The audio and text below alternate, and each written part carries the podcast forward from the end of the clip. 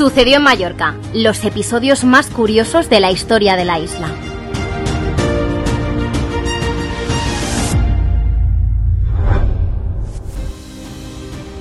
Bienvenidos a otro episodio del podcast en el que desvelamos momentos curiosos de la historia de Mallorca.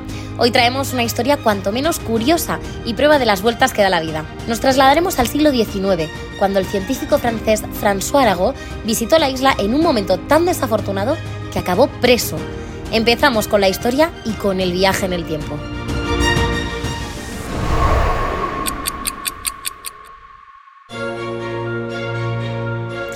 Dominique François Arago fue un brillante científico que llegó a Baleares en 1807. Lo hizo a bordo de un velero, un Mystic, al mando del patrón Damián. Tenía 21 años y antes había estado ya en Ibiza y Formentera. Llegó a Mallorca con el propósito de medir datos geográficos y referentes al estudio de mapas. En concreto, el científico llegó a la isla el 6 de mayo de 1807 y se instaló en la cima de la Mola de l'Escolp, cerca del Puig d'Esgaletzo. Tengan muy en cuenta las fechas, 1807 y 1808. En este momento se vive un episodio de suma inestabilidad política en la península. Es el inicio de la Guerra de la Independencia. El primer ministro de España de aquel entonces, Manuel Godoy, había permitido pasar a las tropas napoleónicas por la península para invadir Portugal. Sin embargo, los planes de Napoleón fueron mucho más allá. Y trató con el ejército desplegado en todo el territorio español de hacerse con el control del país. Napoleón pensaba que contaba con el apoyo popular, pero justo en 1808 se incrementan las revueltas populares.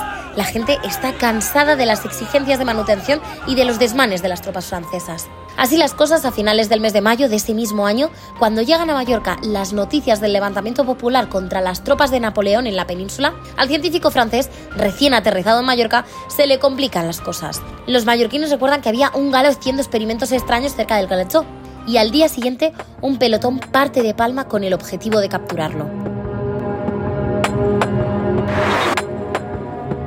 Sospechan que puede ser un espía, Damián, el patrón del barco en el que llegó el francés, se adelanta y avisa a François Arago. Los mallorquines vienen a por él. ¿Cómo puede escapar sin ser apresado?